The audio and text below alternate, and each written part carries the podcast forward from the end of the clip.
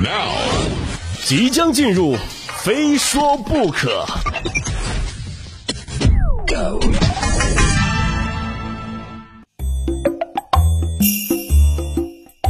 天气越来越热了啊，这样的天气特别适合在地摊上啊来个啤酒配个烤串什么的啊，顺便感受一下街边的烟火气。下面这位女士呢，可能也是这么想的。这话说有位薛女士啊，有一天呢到路边的小吃摊吃饭啊，要了一碗面鱼，就正吃着呢啊，摊主得知城管来了，就赶紧和其他摊主啊一块在十秒内全跑光了啊，把食客们留在了现场。这薛女士当时端着吃了一半的饭啊，站在马路边不知所措，也不知道这碗呢该怎么还给摊主。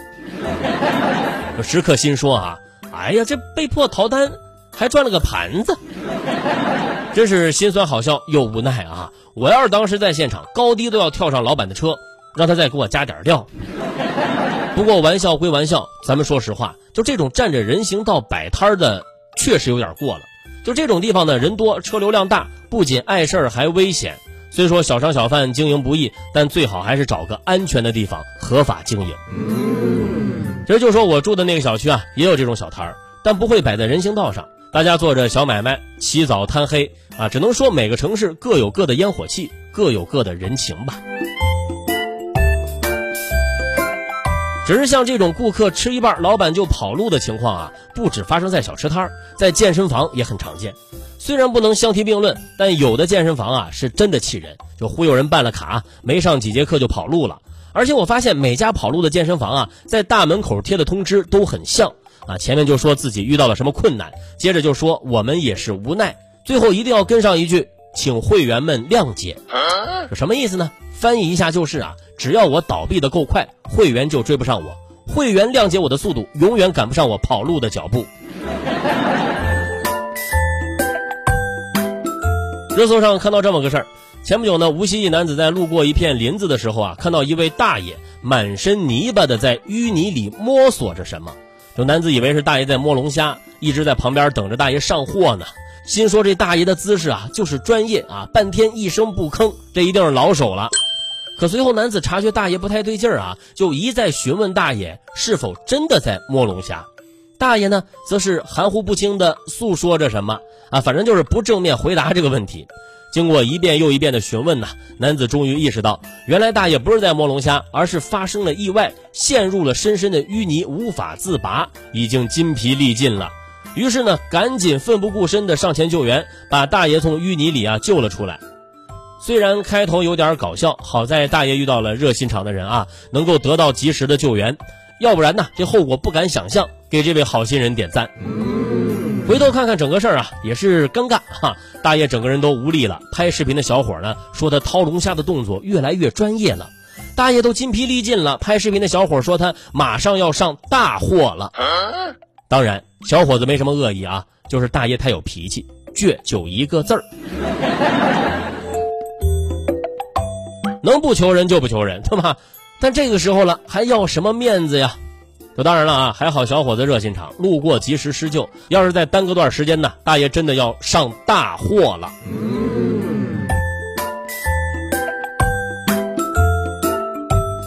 施救的过程虽然搞笑，但结局是好的。最后呢，大爷恢复了体力，很安全的骑着小电驴回去了。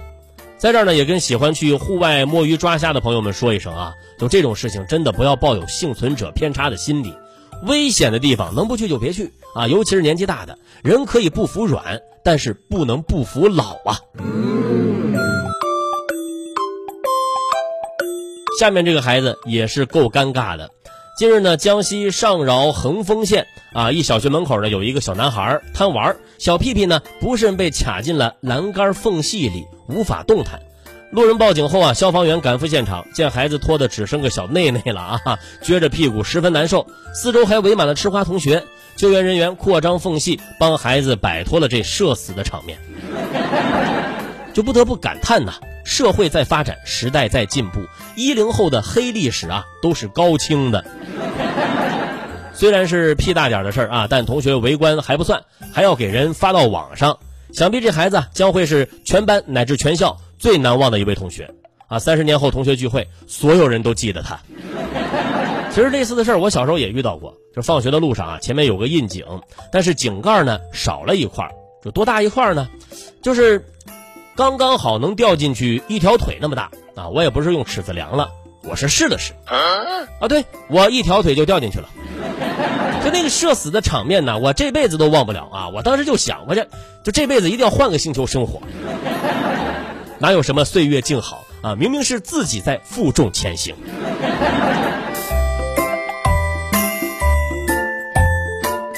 下面这位不仅自己尴尬啊，也让别人害怕，纯属是吃的太多了。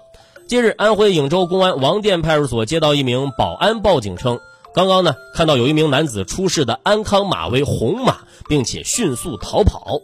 民警立刻上报疾控中心，同时呢迅速锁定嫌疑人为杨某。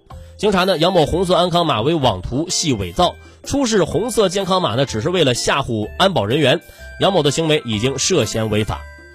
就咱也不知道这小伙子跟保安有什么过节啊？冲他这个杀敌五百自损一千的举动，我觉得呀，他脑子有点不太正常。不得不说，疫情让我们看到了人类智商的底盘啊！我就劝这些人呐，真的不要随便开玩笑了。如果你想追求刺激，法律就会将你贯彻到底。